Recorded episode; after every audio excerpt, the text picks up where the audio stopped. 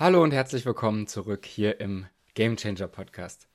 Leute, heute sollte bei mir so ein, ja, doch recht entspannter und schöner Tag werden. Morgens um 7.30 Uhr erstmal eine schöne Runde Vierer fahren, dann zurück nach Hause, meine Freundin Christine nochmal sehen und sie dann zum Bahnhof bringen und nachmittags auch das Wetter nochmal nutzen und eine schöne Tour auf dem Rennrad machen.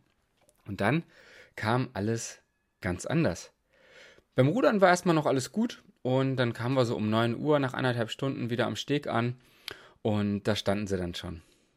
Die zwei Dopingkontrolleure. Ähm, ja, und sie haben natürlich auf mich gewartet. So, dann sind wir erstmal rein in die Umkleide. Ähm, dann habe ich mich erstmal geduscht, umgezogen, dann ging es zum Frühstück und ähm, dann war relativ schnell klar, ähm, dadurch, dass ich trainiert hatte, musste ich mit der Blutabnahme zwei Stunden warten. Das ist so eine Regel, das muss halt gemacht werden. Ähm, und es war kurz nach neun, logischerweise. Christins Zug ging um 11 Uhr. Also war es schwierig mit nochmal nach Hause fahren und sie dann zum Bahnhof bringen und verabschieden.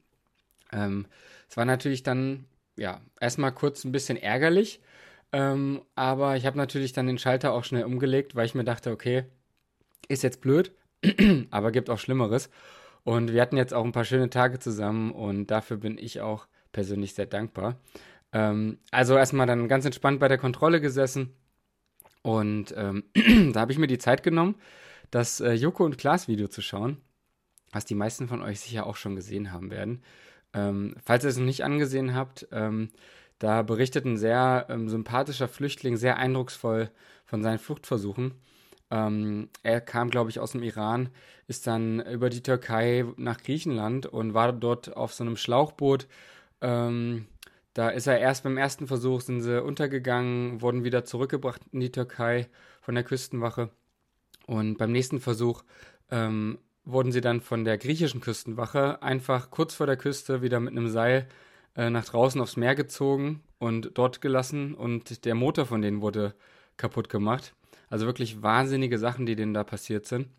Und als er dann endlich in Moria angekommen ist, in dem Camp, was eigentlich für 3000 Leute ausgelegt ist, wo jetzt momentan 18.000 bis 19.000 Leute wohnen, natürlich unter katastrophalen Zuständen.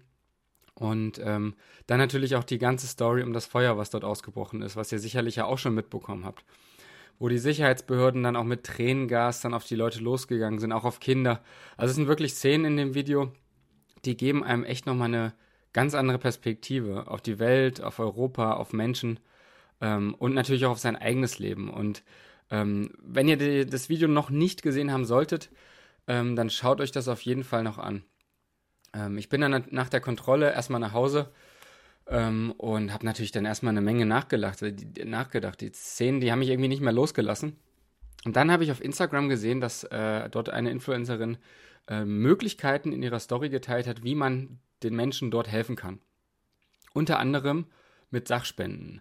Da wurde einfach ähm, auch eine Adresse geteilt, ähm, wo die Sachen, wo man Sachen hinschicken kann, die man zum Beispiel nicht mehr trägt. Ähm, und dann hat es bei mir Klick gemacht. Also ich überlege seit Wochen, äh, wie ich mal wieder ausmisten kann und ein paar Klamotten, die ich einfach nicht mehr trage, die auch ein bisschen zu viel sind, einfach mal sinnvoll spenden kann. Und habe mir deshalb dann in dem Moment überlegt, okay, ich werde ein fettes Paket packen oder vielleicht auch mehrere und die da runterschicken. Ähm, und mit diesem, ja, doch recht erleichternden Gefühl, dass ich zumindest ein bisschen was Gutes auch für diese Menschen dort unten tun kann, ähm, bin ich dann um äh, 13 Uhr aufs Rad gegangen und losgefahren. Und das ging immer noch durch meinen Kopf. Und dann nach fünf Minuten, auf einmal merke ich so, uh, ähm, also ich wollte äh, Paul, meinen mein Teamkollegen, abholen und nach fünf Minuten merke ich so, puh, irgendwie, mein Hinterrad fühlt sich aber sehr äh, sehr leer an. Und dann habe ich angehalten geschaut. Ähm, ja, ein fetter Glassplitter hat noch drin gesteckt. Also habe ich Paul angerufen. Er kam vorbei mit einem Schlauch. Schlauch hat leider nicht gepasst. Sind wir zusammen zum Radladen. Ähm, beim Radladen war es dann so, äh, da konnte man irgendwie nicht, also wir hatten kein Geld dabei und keine Karte. Ähm, man konnte auch nicht mit dem Smartphone bezahlen. Also bin ich nochmal nach Hause mit Pauls Rad. Ähm, habe dann Geld geholt, bin nochmal wiedergekommen dann haben wir da die Schläuche gekauft und ähm, ja, dann ging es los. Das Ganze hat ungefähr anderthalb Stunden gedauert und war natürlich logischerweise auch ein bisschen nervig. Ähm, und dann sind wir losgefahren, waren endlich unterwegs gemeinsam und auf einmal sind auch wieder so nach fünf Minuten oder zehn Minuten hat bei jeder Umdrehung meines Vorderrads hat es immer so Klick gemacht, so Klick, Klick, Klick, Klick. Und dann habe ich gesagt, Paul, Mensch, irgendwas stimmt doch da nicht. Und dann meinte er, ja, komm, dann halten wir halt nochmal an. und dann haben wir nochmal angehalten, geguckt, alles abgeschaut, ein Fahrrad, überall rumgewackelt, wo es hätte lose sein können, nichts gefunden. Auf einmal sehe ich, dass ein fetter Nagel vorne in meinem Vorderrad steckt. Und zum Glück hatte ich ja vorsichtshalber zwei Schläuche gekauft. Ähm, also, ja, nach etwa zwei Stunden insgesamt äh, waren wir dann wirklich unterwegs mit zwei neuen Schläuchen, einer vorne drin, einer hinten drin. Und ähm, in dem Moment, wo ich dann auch nochmal die Luft drauf gepustet habe und da den Schlauch gewechselt habe, immer wenn ich mich da gerade ärgern wollte oder mich auch über mich selbst aufgeregt habe, weil ich echt ein schlechter Reifenflicker bin und das sicherlich länger dauert als bei anderen, ähm, da kamen mir die Bilder nochmal hoch, die ich einfach in diesem Video morgens gesehen hatte. Und ähm, was einfach so ein ja, scheiß Reifenplatzer im Vergleich ist zu dem, was die Menschen da durchmachen müssen. Und warum ich euch das heute erzähle, weil ihr das Gefühl aus dem Alltag sicher kennt. Das Gefühl, was man hat an diesen Tagen, an denen einfach nichts funktionieren will und einfach alles irgendwie schief geht. Das sind so die Tage, an, an denen wir uns abends denken, wäre ich mal zu Hause geblieben. Aber jetzt denkt doch einfach mal dran, was wir eigentlich für ein Glück haben, dass wir hier in diesem sicheren Land leben, ohne Krieg, dass wir ein Dach über dem Kopf haben, dass wir Smartphones und Rechner haben, mit denen wir Podcasts aufnehmen oder hören können und dass wir die sind, die Hilfe geben können, statt dringend Hilfe zu benötigen.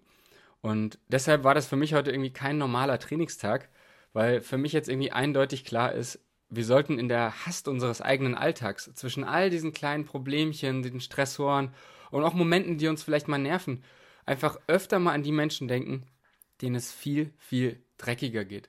Und dann vielleicht auch mal überlegen, wie man helfen kann. Und ich fange jetzt mit meiner Kleiderspende zumindest mal an. Ähm, es wird sicher nicht das letzte gewesen sein, was ich tue. Ähm, eins ist auch klar, wir können, nicht jeder von uns kann alleine die Situation da verbessern. Und natürlich sind da höhere Kräfte am Werk ähm, gegen die man schwer ankämpfen kann. Aber ich glaube, wenn jeder so ein bisschen was tut, jeder seinen Teil dazu beiträgt, ähm, dann kann man die Situation sicherlich in irgendeiner Weise auch verbessern. Und zumindest habe ich die Hoffnung. Und ähm, ja, wenn ihr Lust habt, euch anzuschließen, ähm, ich packe euch die Adresse in Moria, wo die Klamotten sicher ankommen, ähm, sortiert werden und dann an die Menschen verteilt werden, in die, in die Shownotes rein damit ihr ähm, ja das gegebenenfalls auch machen könnt, wenn ihr wollt. Fände ich natürlich cool, wenn ihr da ähm, euch anschließt. So, das soll es für heute gewesen sein. Ähm, eine kleine, knackige Folge mit einem, ja, mit einer kleinen Story meines heutigen Tages und ähm, mit einem kleinen Hinweis, einem kleinen Appell an euch, vielleicht ja auch, ähm, ja, euch mir anzuschließen. Würde ich mich auf jeden Fall riesig freuen. Ähm, und in diesem Sinne, Macht's gut und bleibt gesund. Euer Max.